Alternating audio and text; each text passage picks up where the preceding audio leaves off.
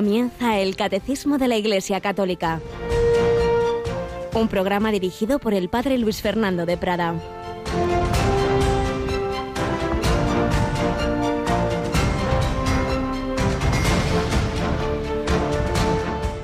Y vio Dios que todo era bueno. Y dijo Dios, hagamos al hombre a nuestra imagen y semejanza, que domine los peces del mar, las aves del cielo, los ganados y los reptiles de la tierra. Y creó Dios al hombre a su imagen. A imagen de Dios lo creó. Varón y mujer los creó. Dios los bendijo y les dijo Dios, sed fecundos y multiplicaos, llenad la tierra y sometedla, dominad los peces del mar, las aves del cielo y todos los animales que se mueven sobre la tierra. Alabados sean Jesús, María y José, muy buenos días.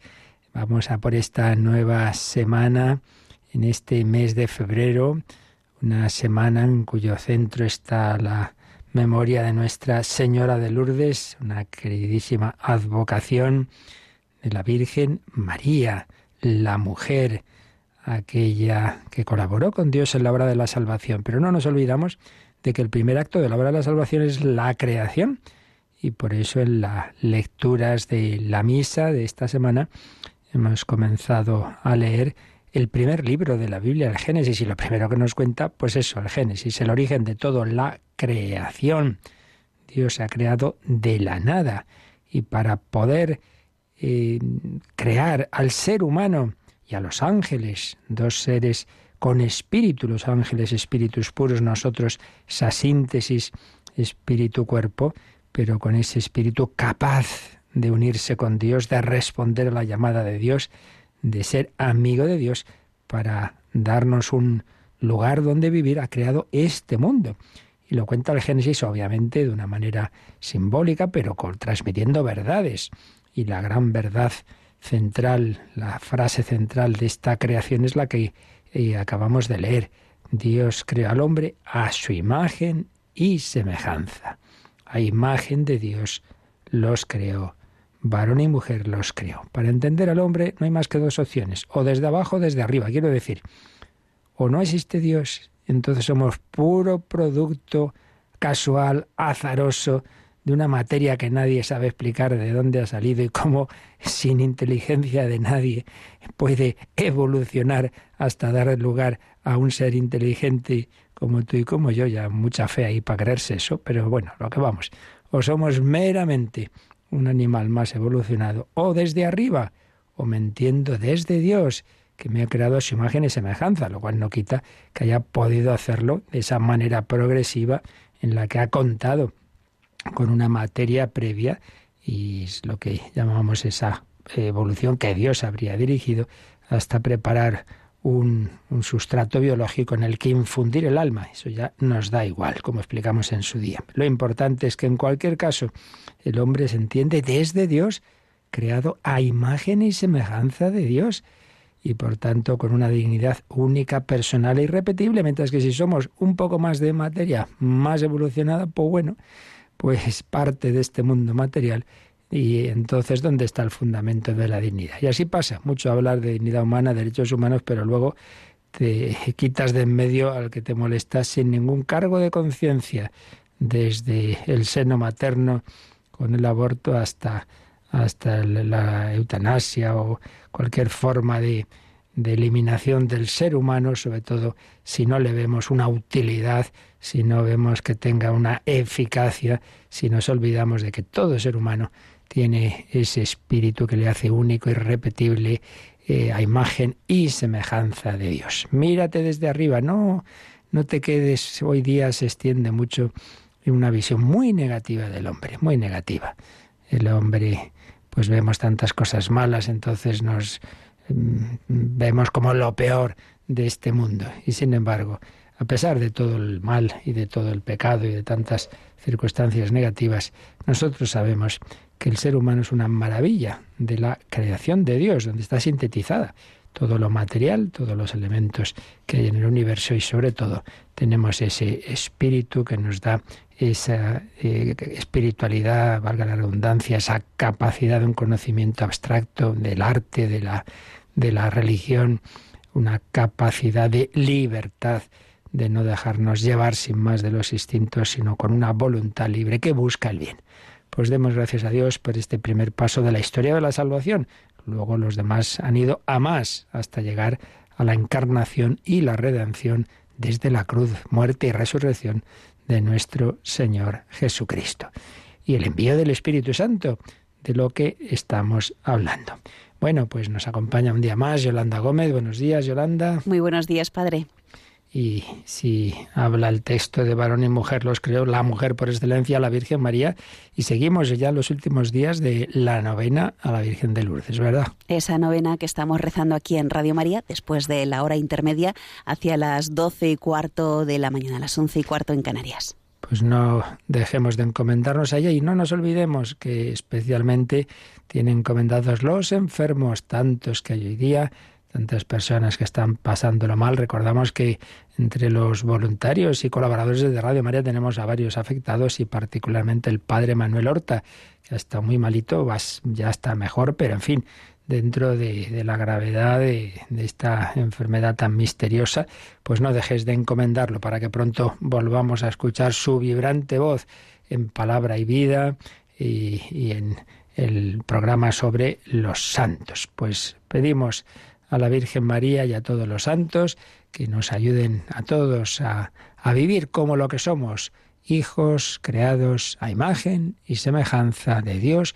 nuestro Señor. Y seguimos compartiendo algunos de los preciosos artículos que escribía el sacerdote y periodista que fue José Luis Martín Descalzo.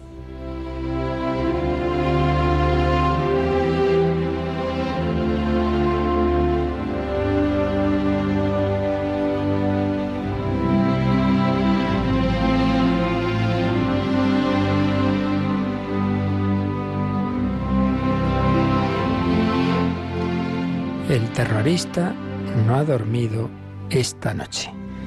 Resumimos un poquito el artículo que con este título publicaba en 1981 el padre José Luis Martín Descalzo.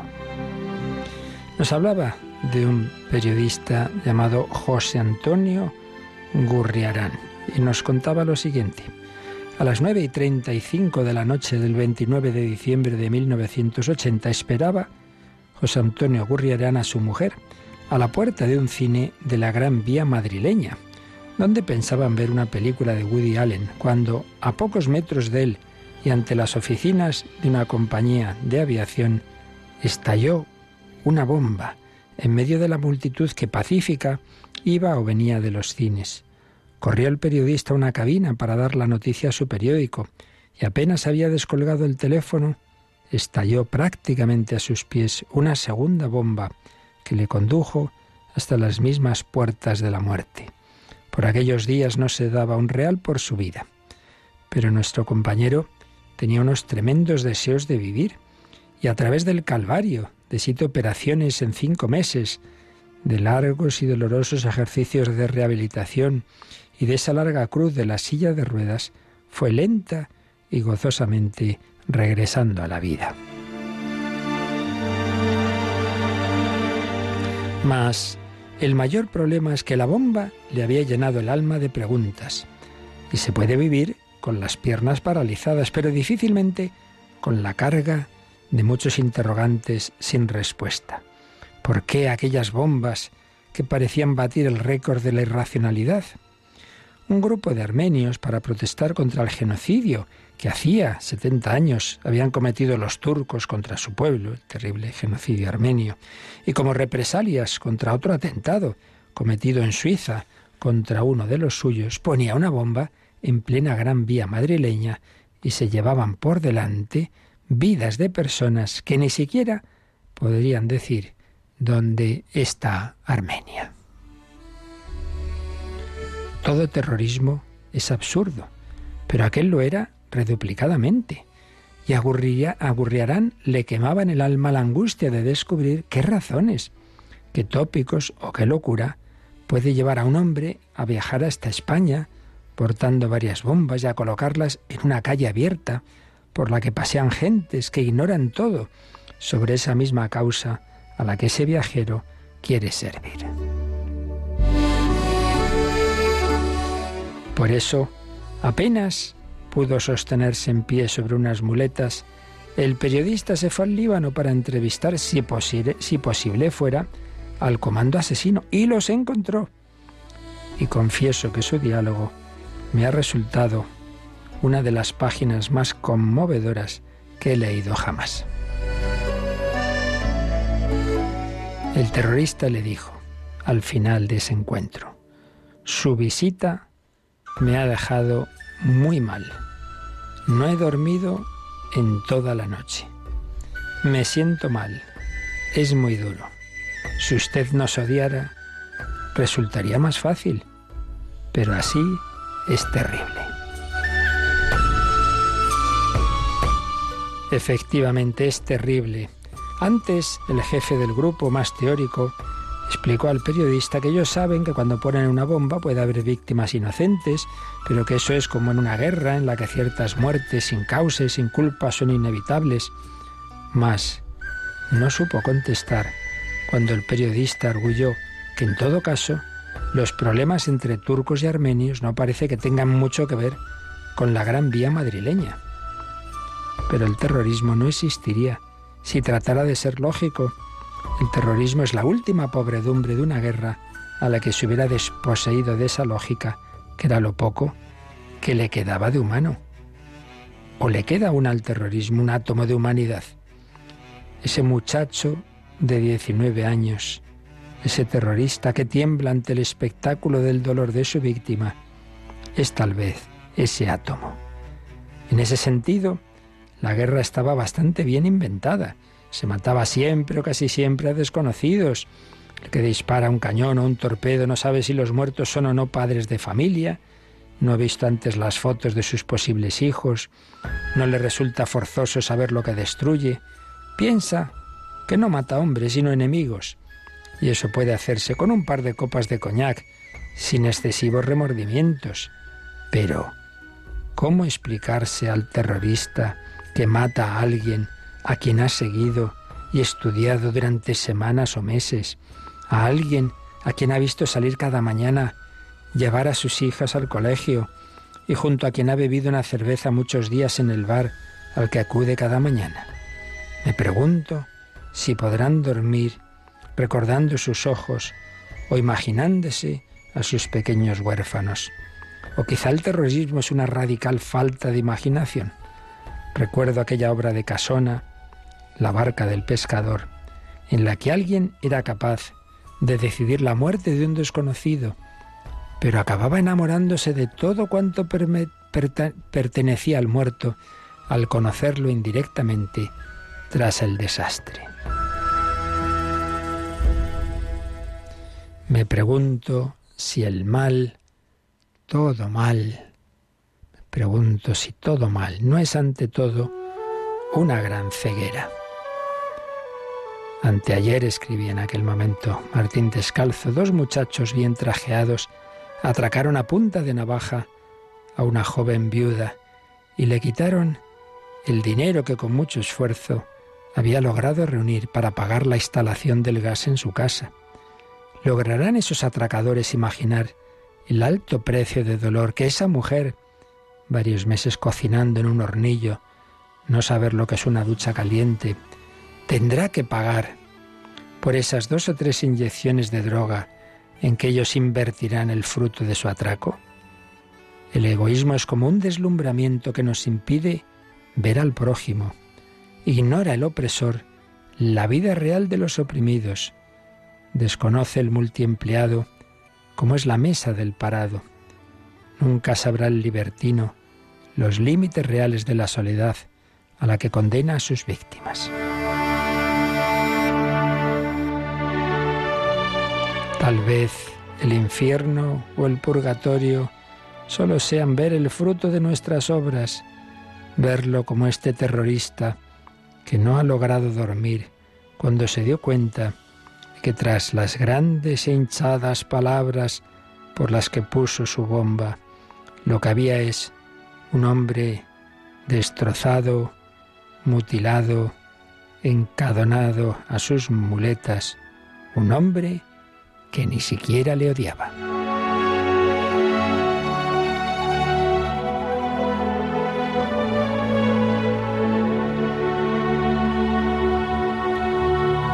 Pues sí, con nuestros actos tantas veces somos ciegos como aquellos, como todos los terroristas, y no miramos a ese ser humano creado a imagen y semejanza de Dios, esa persona concreta.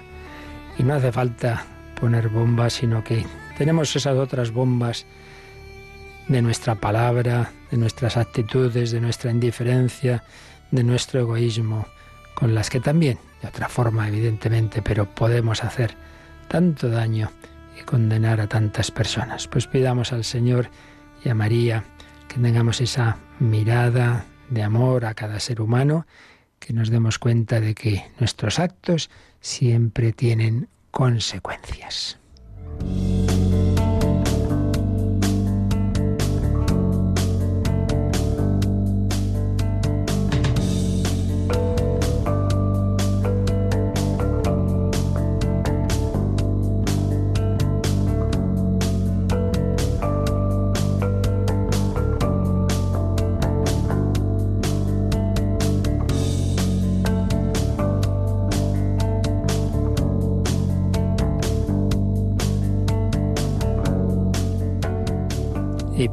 No dejarnos llevar del egoísmo, de la ira, de todas esas tendencias que están en nuestra alma herida, necesitamos que ésta sea sanada, que nuestro ser humano, herido por el pecado original y toda nuestra historia de pecados, pues sea sanado por el Redentor que nos quiere sanar, curar, comunicándonos su propia vida divina.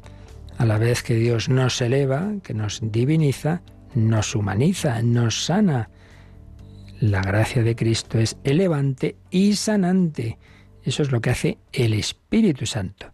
Y el camino ordinario y privilegiado y súper excelente de comunicación del Espíritu Santo es la liturgia. Y eso es lo que estamos viendo, como ese Jesús que perdonaba, que sanaba, que expulsaba demonios, a lo largo de su vida, ahora lo hace a través de su cuerpo místico.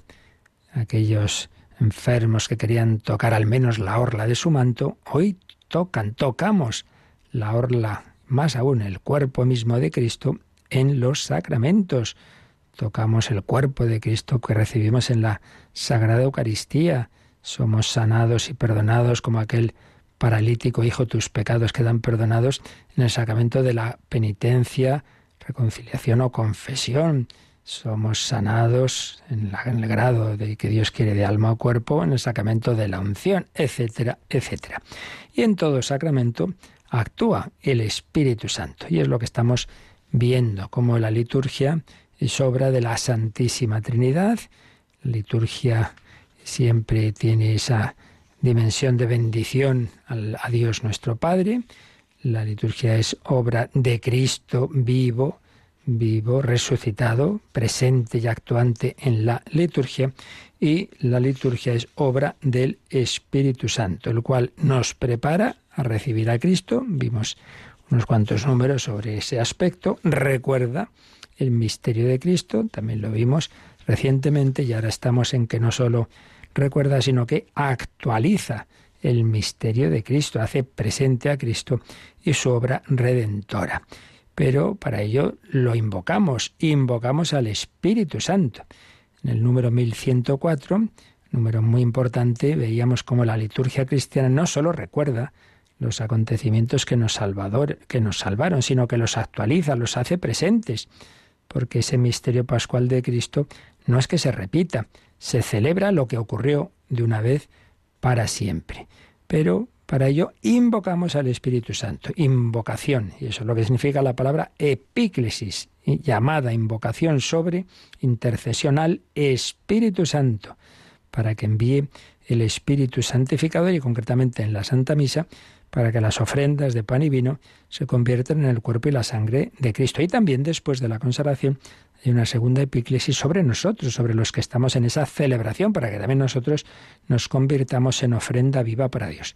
Lo veíamos en el 1100, en el 1105 y también insistía en ello el 1106 y nos habíamos quedado justamente ahí, así que vamos, Yolanda, a recordar, a releer este número 1106.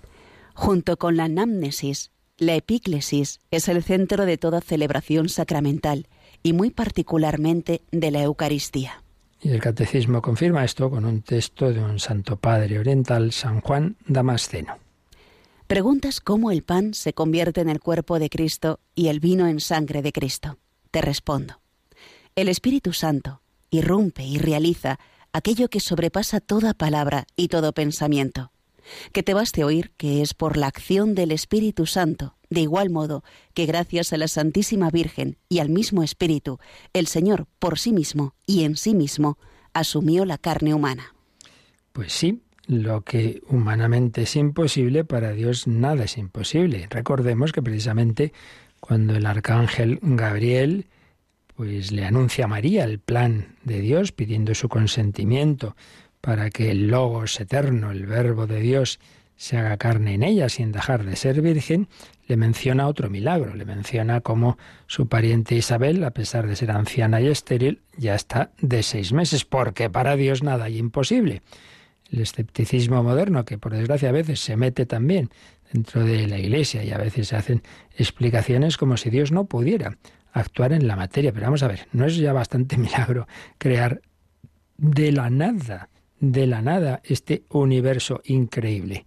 Que, que no conocemos del más que una pequeñísima parte y nos desborda por todos lados y el milagro de que en medio de este universo haya vida y vida humana y vida inteligente, libre, etcétera, etcétera. Bueno, pues si Dios puede crear de la nada la materia, ¿no puede actuar en ella? ¿No puede hacer que una virgen conciba sin dejar de serlo, que una estéril conciba a pesar de esa esterilidad, que, que, el Hijo de Dios se haga hombre y que el pan y el vino sean transformados en su sustancia más profunda, pues claro que puede ser. Pues que vamos nosotros a poner límites a la omnipotencia divina, cuando ni siquiera conocemos bien la materia. Así es que cuanto más se profundiza, pues más descubrimos y más nos asombra lo que, lo que realmente hay en esa materia. Bueno, y energía. Por tanto, esto es una obra del Espíritu Santo, una obra de Dios. El hombre no puede hacerla. Por eso, el sacerdote en la Santa Misa no se le ocurre pensar que esto lo hago yo como si fuera aquí un mago con mis trucos. No, no, no. Invoco al Espíritu Santo para que realmente ocurra esto, para que el pan y el vino se conviertan en el cuerpo y la sangre de Cristo. Ya recordábamos el otro día esas palabras de la epíclesis en las que hacemos esa llamada, esa invocación. Envía tu Espíritu, Señor, para que este pan y vino se conviertan para nosotros en el cuerpo y la sangre de Cristo. El Catecismo nos sugiere que miremos ya un número que, que, ya leeremos con calma, claro, cuando lleguemos a la Eucaristía. Pero bueno, vamos a leerlos un poquito largo sobre esa transustanciación, esa conversión del pan y vino en el cuerpo y la sangre del Señor siempre nos viene bien el leer estas cosas. 1375. Mediante la conversión del pan y del vino en su cuerpo y sangre, Cristo se hace presente en este sacramento. Los padres de la Iglesia afirmaron con fuerza la fe de la Iglesia en la eficacia de la palabra de Cristo y de la acción del Espíritu Santo para obrar esta conversión. Así, San Juan Crisóstomo declara que no es el hombre quien hace que las cosas ofrecidas se conviertan en cuerpo y sangre de Cristo, sino Cristo mismo, que fue crucificado por nosotros. El sacerdote, figura de Cristo, pronuncia estas palabras, pero su eficacia y su gracia provienen de Dios. Esto es mi cuerpo, dice. Esta palabra transforma las cosas ofrecidas. Y San Ambrosio dice respecto a esta conversión, estemos bien persuadidos de que esto no es lo que la naturaleza ha producido, sino lo que la bendición ha consagrado, y de que la fuerza de la bendición supera la de la naturaleza, porque por la bendición la naturaleza misma resulta cambiada. La palabra de Cristo, que pudo hacer de la nada lo que no existía, ¿no podría cambiar las cosas existentes en lo que no eran todavía? porque no es menos dar a las cosas su naturaleza primera que cambiársela. Pues ya veis, justamente dice San Ambrosio lo que yo os comentaba antes. Si la palabra de Cristo, de Dios, pudo hacer de la nada lo que no existía, no podrá cambiar las cosas existentes en lo que no eran todavía, porque no es menos dar a las cosas su naturaleza primera, creación, que cambiársela después, claro es. Así pues, obra de Dios y lo nuestro es pues el acto de fe. Tenemos motivos más que suficientes y la gracia de Dios que nos da esa certeza interior que llamamos la virtud de la fe para creer más allá de lo que nosotros podemos palpar, ver las cosas con los ojos de Dios. Esto es mi cuerpo. Pero no lo hacemos nosotros, lo hace el Señor. Particularmente se apropia al Espíritu Santo esa labor. Espíritu Santo al que, insisto, siempre se invoca en todo sacramento y concretamente en la liturgia eucarística, en ese cuando va a empezar lo que llamamos la consagración, pues eh, lo, lo, invocamos con la epíclesis. Y seguimos recogiendo algunas ideas de alguna reflexión espiritual sobre esta acción del Espíritu Santo en la liturgia del Padre Luis María Mendizábal, que nos recordaba como en el misterio central de Cristo que se renueva, que se hace presente en la Eucaristía, pues vemos esa acción del Espíritu Santo en el ofrecimiento y en el fruto de ese don del Espíritu Santo.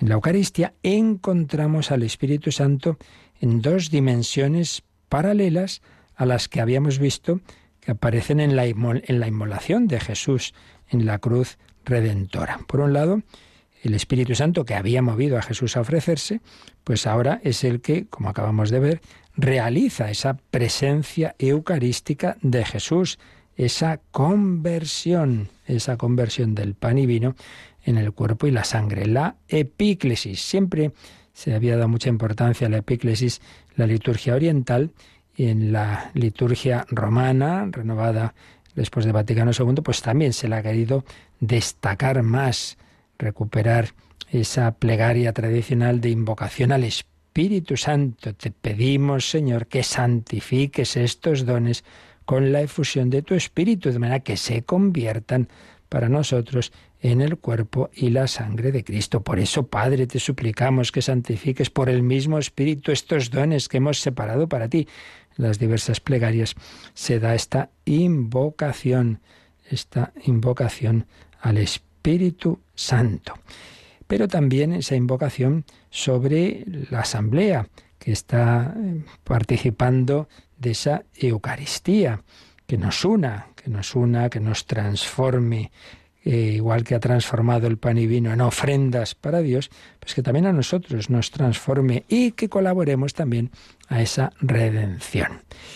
Eh, en, en la oblación de la cruz, que se perpetúa en este sacrificio eucarístico, en la Santa Misa, el Espíritu Eterno, el Espíritu Santo, eh, nos asiste y tenemos que mm, tener una mirada que vea cómo ahí está la Santísima Trinidad. Tanto amó Dios al mundo que le entregó a su único Hijo, pues piensa que en esta Santa Misa el Padre te está entregando también a su Hijo. El Padre continúa entregándote a Cristo. Y esa entrega del Padre y del Hijo es también donación del Espíritu Santo. Recibes ese abrazo de amor del Padre y del Hijo. Al comulgar no solo recibes a Cristo, recibes esa comunicación que Cristo te da de su Espíritu Santo. El Espíritu Santo movió a Jesús como hombre a ofrecer su vida al Padre, pero luego Jesús nos comunica el Espíritu Santo. Pues también el Espíritu Santo que ha transformado el pan y vino en el cuerpo y la sangre de Cristo, ahora Jesús te lo comunica a ti para transformar tu corazón, para hacer tu corazón semejante al suyo y para que así también nosotros amemos al prójimo. Yo he sido amado por el Señor, por el Padre que me ha dado a su Hijo, podríamos añadir, la Virgen María estaba al pie de la cruz. Bueno, pues también recuerdo un profesor que un día nos preguntó, a ver, a ver, ¿cuál es la devoción mariana más importante? Pues el rosario, pues el ángel. Y dice, no, la Santa Misa. Anda, y eso, claro, pues María está ahí al pie de la cruz y María cómo no va a estar presente en cada celebración eucarística ahí al pie de la cruz o yo, ahí tienes a tu hijo, ahí tienes a tu madre. Pues podríamos decir Así como dice San Juan, tanto amó Dios al mundo que le entregó a su único hijo, podríamos decir, tanto te ha amado María, tanto amado María al mundo, que nos ha dado a su único hijo, ese que ella tuvo en sus brazos recién nacido en, el, en Belén, pues, y luego en sus rodillas, pues cuando acababa de morir destrozado en la cruz, pues ahora nos da a Jesús resucitado en la comunión. Invoquemos al Espíritu Santo y pidámosle que sea el alma, el motor de nuestra vida. La Eucaristía nos da el Espíritu Santo y el Espíritu Santo le pedimos le pedimos que haga fructuosa nuestra comunión y que nos una entre nosotros en Cristo. Te pedimos humildemente que el Espíritu Santo congregue en la unidad a cuantos participamos en el cuerpo y sangre de Cristo, que llenos de su Espíritu Santo formemos en Cristo un solo cuerpo y un solo espíritu. Diversas fórmulas de la liturgia eucarística, que congregados en un solo cuerpo por el Espíritu Santo, seamos en Cristo víctima viva para su alabanza. Así como en el Calvario veíamos el comienzo del don del Espíritu Santo, recordemos, simbolizado en esa agua que salía del costado de Cristo, así en la Eucaristía se ve también la comunicación del Espíritu Santo, una fuente de agua viva, como canta esta composición del maestro Frisina, el agua viva, el agua viva, vete a beber, eh, acerca tus labios, dice, creo recordar San Juan Crisóstomo, al costado de Cristo, al comulgar, bebes ahí ese cuerpo y sangre del Señor.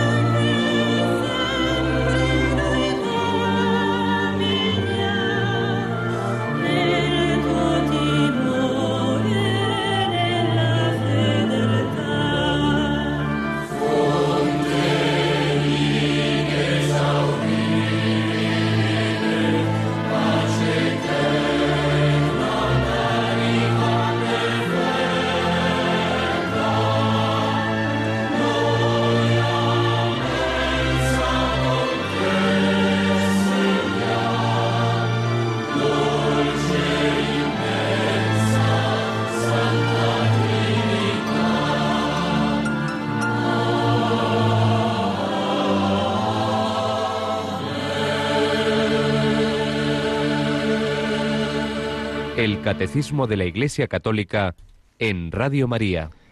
Fuente de agua viva, el agua viva del Espíritu Santo que va construyendo el reino de Dios. Y por eso vamos a ver qué nos dice sobre el reino y el Espíritu Santo el siguiente número del Catecismo, el 1107.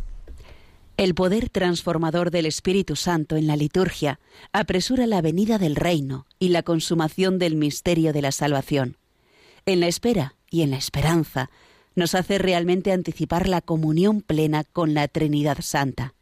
enviado por el Padre, que escucha la epíclesis de la Iglesia, el Espíritu da la vida a los que lo acogen y constituye para ellos, ya desde ahora, las arras de su herencia. Anda que no hay textos bellos en el catecismo y que muchas veces no nos damos cuenta. Qué maravilla, el poder transformador del Espíritu Santo, que actúa de una manera muy especial en la liturgia, apresura la venida del reino y la consumación del misterio de la salvación. Nos hace anticipar esa comunión plena con la Santísima Trinidad. Nunca hay que olvidar el sentido global de todo el plan de Dios. ¿Para qué todo este lío? ¿Para qué la creación? ¿Para qué todo lo que está ocurriendo en la historia? Pues mira, todo es porque Dios ha decidido desde toda la eternidad invitar a, millones y millones y millones de seres a participar de su propia vida divina, esa felicidad eterna que tienen en la comunión entre sí el Padre, el Hijo y el Espíritu Santo, pues que podamos participar de ella, pues pequeñitos seres creados, pero que nos ha dado una capacidad de, comunión con Él porque nos ha dado un alma un, humana, un espíritu un espíritu tanto a los ángeles, espíritus puros, como a nosotros. Pero la manera de unión con la Santísima Trinidad no es una cosa automática, digamos, como una fusión de, sustancias, sino que es comunión de amor, como en un matrimonio. Por eso aparece tanto a lo largo de la escritura esa imagen de, de Yahvé esposo, Cristo esposo, la iglesia, la, persona humana esposa, nos invita al desposorio. Pero claro, la unión de amor eh, implica la libertad. No puedes coger a uno por el cuello, tú te casas sí o sí. No, Dios no nos quita la libertad, nos invita a esa comunión con Él, a esa amistad con ella. Ahí está el drama, el drama del pecado, que para poder responder libremente al amor de Dios, cabe la posibilidad de responder que no. Entonces, esa plenitud a la que Dios nos llama respondiendo que sí, de comunión con Él, pues es la consumación del reino el reino eterno. Venga a nosotros tu reino. Pero eso empieza aquí en la tierra, porque tanto cuanto vamos dejando que el Espíritu Santo nos habite, que la Santísima Tía nos habite ya aquí. Vale, todavía no contemplamos cara a cara, eso es el cielo, pero vamos dejando que posea nuestro ser.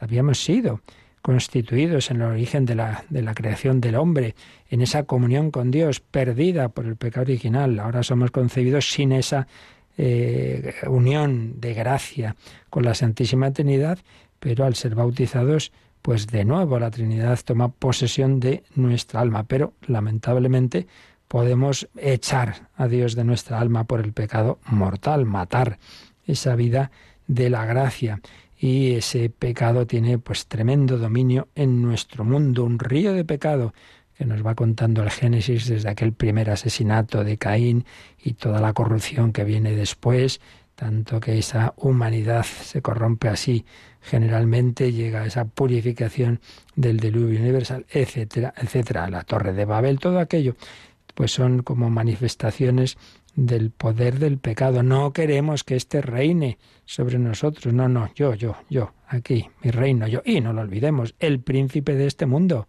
No dice el rey, solo Cristo es rey. Pero el príncipe de este mundo Satanás, porque Dios nos ha dejado esa libertad a nosotros y a él, hasta el grado que él quiere, claro, que Dios quiere, de, de actuación y de tentación, y de tentación. Estamos en esa lucha, estamos entre las dos ciudades, que dice San Agustín, entre las dos banderas que dice San Ignacio de Loyola. Estamos en lucha.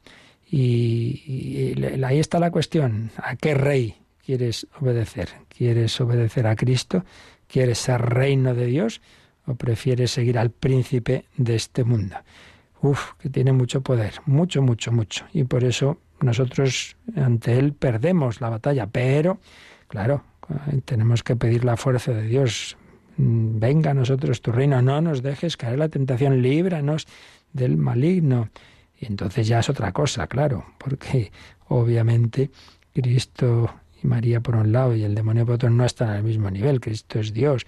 Pero es verdad que le deja, le deja un margen de actuación al mal y ahí necesitamos nosotros su ayuda. Y por eso invocar al Espíritu Santo y pedir de corazón lo que decimos en el Padre Nuestro, venga a nosotros tu reino. Por eso por eso este número 1107, al margen, nos recuerda que cuando se lleguemos a la cuarta parte del, del catecismo, que ya nos la explicó aquí en Radio María el Padre Miguel Ángel Morán, pero que algún día volveremos a ella también nosotros, si Dios quiere, en esa parte final, pues claro, está la explicación de las peticiones del Padre Nuestro y nos sugiere que leamos uno de esos números de explicación, el primero precisamente sobre esa petición, que es el 2816. Lo hacemos, Yolanda.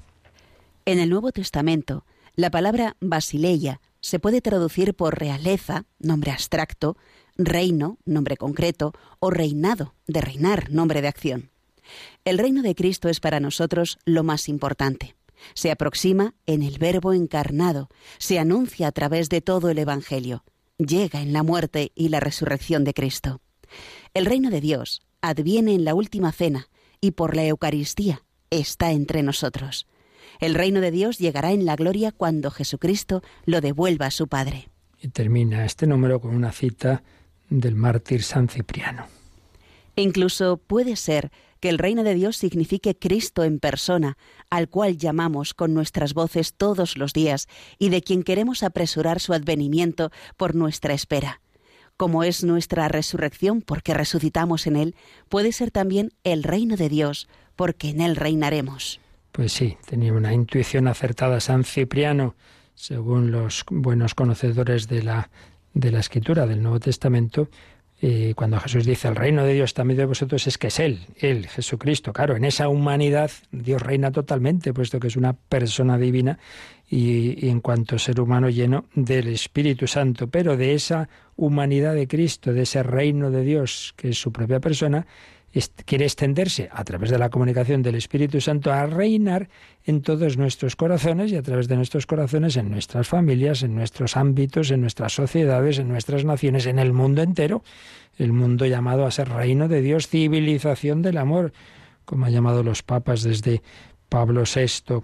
Sí, basileia, realeza, reino, reinado de Dios, que, que viene en Cristo, Cristo Rey llamados a unirnos a nuestro Rey, a ser buenos súbditos de Él, se nos comunica, pero siendo conscientes de que aquí todavía en guerra, en batalla, como vimos en la parte final de en la parte final del credo cuando bueno no la final sino en la segunda parte hablando de Jesucristo y de cómo volverá etcétera y veíamos cómo estamos en, en esa lucha y que Dios permite la acción del mal y que incluso pues está anunciada esa acción del anticristo, la apostasía, bueno, no tiene que extrañarnos nada de lo que vivimos hoy día, porque todo esto está anunciado, incluso San Pablo habla de ese hombre de la perdición que se sentará en el lugar de Dios y pedirá para él la adoración. Pues sí, el hombre de hoy, la autosuficiencia que se pone en lugar de Dios.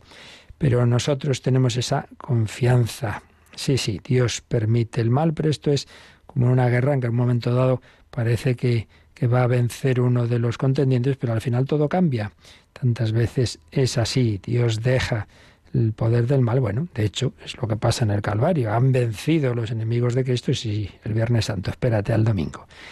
El Señor tiene siempre la última palabra.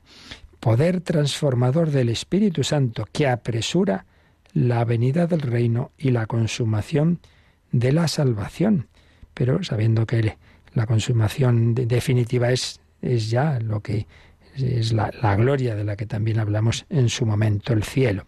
Y en esa espera y esperanza, pues se anticipa esa comunión con la Santísima Trinidad. Si vivimos en comunión con Dios, si escucha mi palabra, mi Padre le amará, vendremos a Él, haremos morada en Él, haremos morada en Él. La obra cumbre de Santa Teresa Jesús, las moradas, las moradas, que no estás hueco, estás llamado a ser inhabitado por el Padre, el Hijo y el Espíritu Santo, que no estás solo. Aunque físicamente vivas solo, Dios está en tu alma. Enviado por el Padre, termina el 1107, enviado por el Padre que escucha la epíclesis de la Iglesia, el Espíritu, el Espíritu Santo da la vida a los que lo acogen. A los que lo acogen les da la vida. Y que, claro, tienes que acogerlo, repito. Dios no nos quita la libertad. El Espíritu da la vida a los que lo acogen y constituye ya desde ahora, constituye para ellos ya desde ahora las arras de su herencia. Es decir, lo que por la misericordia de Dios, esperamos disfrutar en plenitud cara a cara la herencia de Dios. ¿Cuál es nuestra herencia? Dios. Estamos llamados a disfrutar de Dios. Pero eso empieza aquí ya, en las arras. Es, todavía pues una señal, digamos, que sí, que, que, que Dios me ha regalado esa esperanza de llegar a estar con Él, pero de momento lo tengo, lo tengo sin, sin, poderlo ver cara a cara, pero ya lo tengo. Y en este sentido nos pone aquí el catecismo dos, dos citas de San Pablo, de dos cartas. Eh, la segunda a los Corintios 1.22, vamos a ver, segunda Corintios 1.22 dice, el que nos reafirma con vosotros en Cristo y nos ungió, y nos ungió, es Dios. Cuando San Pablo dice Dios, normalmente se refiere al Padre. Cuando habla de Cristo, Dios también, pero usa normalmente Señor. Entonces, el que nos reafirma con vosotros en Cristo y nos ungió es Dios, que nos marcó también con su sello y depositó las arras, el Espíritu, en nuestros corazones. Es decir, en estos dos versículos 21 y 22 del primer capítulo de la segunda carta a los Corintios, San Pablo está mencionando las tres personas de la Trinidad, diciendo que el Padre nos reafirma en Cristo y nos unge dándonos, marcándonos con un sello y dándonos las arras, es decir, como ese anticipo de, de, la plenitud. ¿Y qué son las arras? El Espíritu Santo. Nos marca con su sello y deposita las arras, el Espíritu, en nuestros corazones. Sí, sí, ya has recibido al Espíritu Santo y esto lo recibes en el bautismo y de una manera particular en la confirmación. Y la otra cita que nos pone el catecismo es Efesios 1, 14. Vamos a cogerlo desde más arriba. Eh, dice, nosotros los que ya habíamos esperado en el Mesías, en el, eh, se refiere a los judíos que esperaban al Mesías y ahora se refiere a los, a los gentiles, a los paganos, en el que también vosotros, al oír la palabra de la verdad, el Evangelio de vuestra salvación, en el que también, al abrazar la fe, fuisteis marcados con el sello del Espíritu Santo prometido, que es arras de nuestra herencia. De nuevo, la misma idea, arras, prenda, garantía, anticipo, señal, arras de nuestra herencia, para la redención de su patrimonio, para alabanza de su esplendor. Pues de nuevo, esa, esa, manifestación de la redención como obra de la Santísima Trinidad, en la que se nos comunica el Espíritu Santo prometido, el Espíritu de la promesa, que nos marca con su sello, el carácter que veremos en los sacramentos, que nos hace hijos de Dios, sello, unción. A Cristo Dios lo marcó con su sello, dice el Evangelio de San Juan, Juan 6, 27, y a nosotros, y a nosotros ese carácter, y nos da esas arras, esa prenda, esa garantía, ese anticipo, esa señal que se depositaba, se entregaba, y eso conforme a un contrato. Bueno, pues hay una especie de contrato de Dios que dice, mira, esta ya tienes aquí la garantía de que eternamente vas a estar con nosotros. Tienes ya el Espíritu del Padre y del Hijo, el Espíritu Santo. Bueno, no diréis que no es una maravilla el plan de Dios. Transformarnos, irnos poseyendo progresivamente en esta vida para llegar a la morada central. Esas moradas, repito, de Santa Teresa, que ya experimentaba, como aquí ya Dios se nos, se nos comunica, vaya que se le comunicaba. Y si fuéramos fieles, pues tendríamos también esa vida interior tan íntima, tan profunda, tan mística. Mística no quiere decir necesariamente tener arrebatos como ella tenía, eso es lo de menos. Lo principal es pues una acción de Dios muy fuerte en la que el hombre ve que eso nosotros no podemos hacerlo, sino dejarnos hacer, dejarnos poseer, entrar en esa comunión. Y ya precisamente el siguiente apartado que veremos ya a partir de mañana, si Dios quiere, es la comunión del Espíritu Santo. Pero terminamos con, con esto, el, comentario estos cuatro numeritos de este apartado el Espíritu Santo actualiza el misterio de Cristo. La liturgia no es una obra humana, no es un mero recuerdo subjetivo, sino que es obra de la Santísima Trinidad, en la que celebra Cristo a través del sacerdote y el Padre nos entrega a su Hijo y al Espíritu Santo. Invocamos a ese Espíritu Santo por la epíclesis. Es Él el que actúa, el que hace en concreto en la, en la Eucaristía, la transformación del pan y vino el cuerpo y la sangre de Cristo, pero en todos los sacramentos, también en la Eucaristía, la transformación de nuestros corazones y para que sean inhabitados por la Santísima Trinidad. Maravillas que Dios nos regala, pues vamos a darle las gracias y a seguir invocando al Espíritu Santo en momento final de oración y para quien lo desee también de consultas. Participa en el programa con tus preguntas y dudas. Llama al 91005 9419. 91005 9419. Puedes escribir un mail a catecismo arroba o escribirnos un mensaje al teléfono de WhatsApp 668 594 383 668 594 383 veni creator spiritus mentes tuorum visita in ple superna gratia quae tu creasti pectora. Vidit seris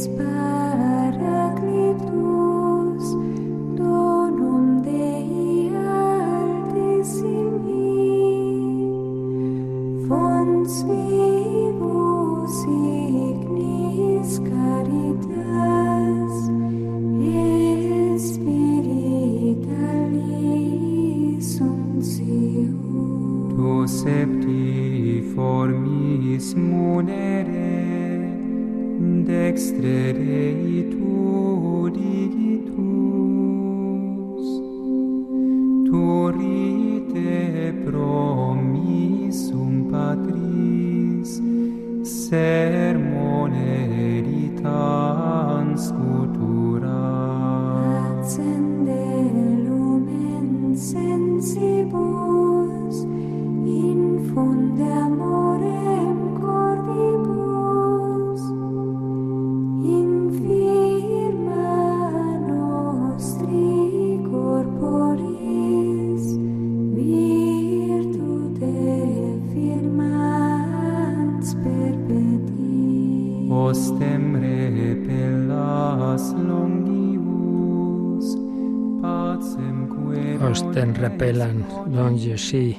al enemigo. Bueno, teníamos varias cuestiones pendientes. Había habido una pregunta la semana anterior sobre si en caso de necesidad uno no puede asistir a la misa, pero puede comulgar por ella. Ya vimos que sí, que lo suyo es que lo ordinario evidentemente es que la comunión es parte de la misa como última consecuencia o fruto de ese sacrificio, el que se ha ofrecido en la misa se nos da en comunión, pero que con justa causa, por supuesto en caso de enfermos, pero puede haber otras razones de quien normalmente va a misa y en un momento dado no puede y, sin embargo pide la comunión, decíamos que, que este, lo que está, indican los documentos de la Iglesia es que con justa causa, pues el fiel que no ha podido asistir a la misa puede pedir la comunión. Luego eso ya decíamos, que siempre hay un margen de flexibilidad y discrecionalidad que estas cosas no son blanco y negro. Entonces un sacerdote en un momento dado puede interpretar en un sentido, otro en otro. Bueno, no hay que extrañarse de que pueda haber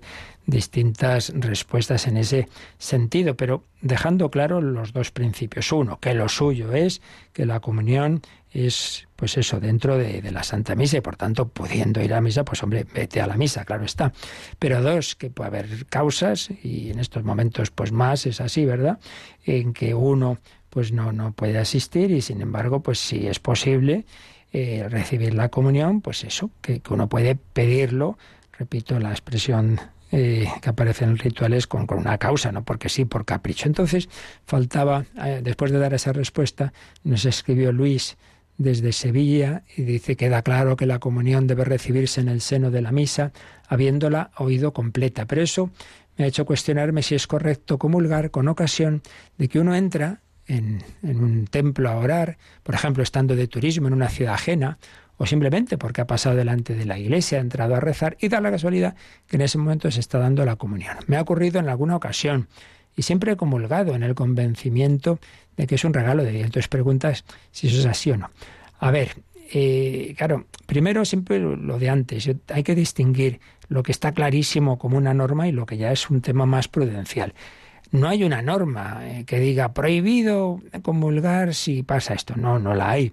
Por tanto, yo no puedo decir que esté actuando mal. Bueno, pues ha entrado la iglesia a rezar y mira, está dando la comunión. Pero a mí se me hace, no sé, me parece que no acaba de, de ser el espíritu de, que nos indica la Iglesia al respecto, porque una cosa es lo que decía yo el otro día, una persona que ve que Dios le invita habitualmente a ir a misa diariamente, entre semana, entonces normalmente va y un día no ha podido y entonces pues bueno, va a rezar y, y él que normalmente comulga diariamente, frecuentemente, pues pide la comunión. Eso es una cosa. Y otra cosa es que uno está de turismo o está simplemente que ha pasado casualmente y normalmente no comulga diariamente Ah, entonces ese día, como ve que está dando la comunión, lo dan, a mí se me hace como que eso no, no es, digamos, una llamada eh, de Dios, digo ordinariamente, puede ocurrir pues eso, que ese día, que Dios está querido de alguna manera, pero en fin, es que son esas cosas que, que tiene uno que discernirlas con quien le conoce. Siempre lo decimos, hay ciertos temas que son clarísimos para todos, pero otros que ya dependen en, cada circunstancia. No olvidemos una cosa, ¿eh? eh sobre el tema que muchas veces sale la pregunta, ¿cuántas veces se puede comulgar? Vamos a ver, si tú eh, eh, has, eh, has, ido a, a, una misa por la mañana, por ejemplo, ¿no? Entonces, solo puedes hacer una segunda, se puede comulgar dos veces, pero si la segunda vez es dentro de la misa. Es decir, que en ese caso, por ejemplo, no podría uno comulgar eh, si simplemente pues llega a una iglesia y están dando la comunión y no ha oído la misa entera. No, no.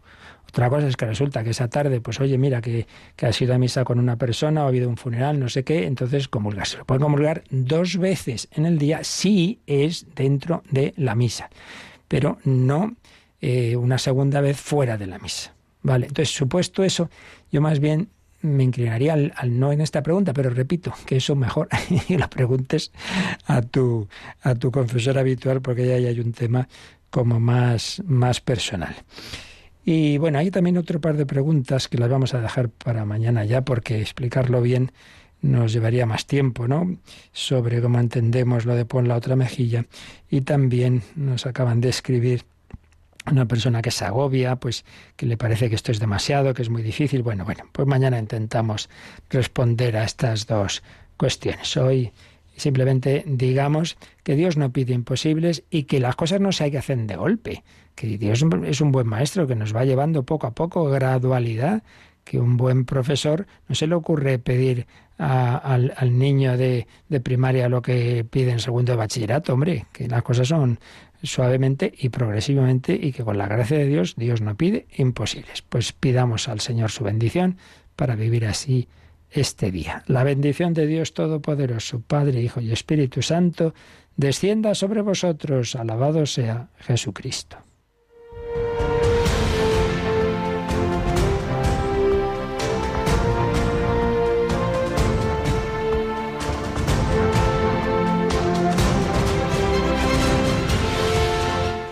Han escuchado en Radio María el Catecismo de la Iglesia Católica, un programa dirigido por el Padre Luis Fernando de Prada.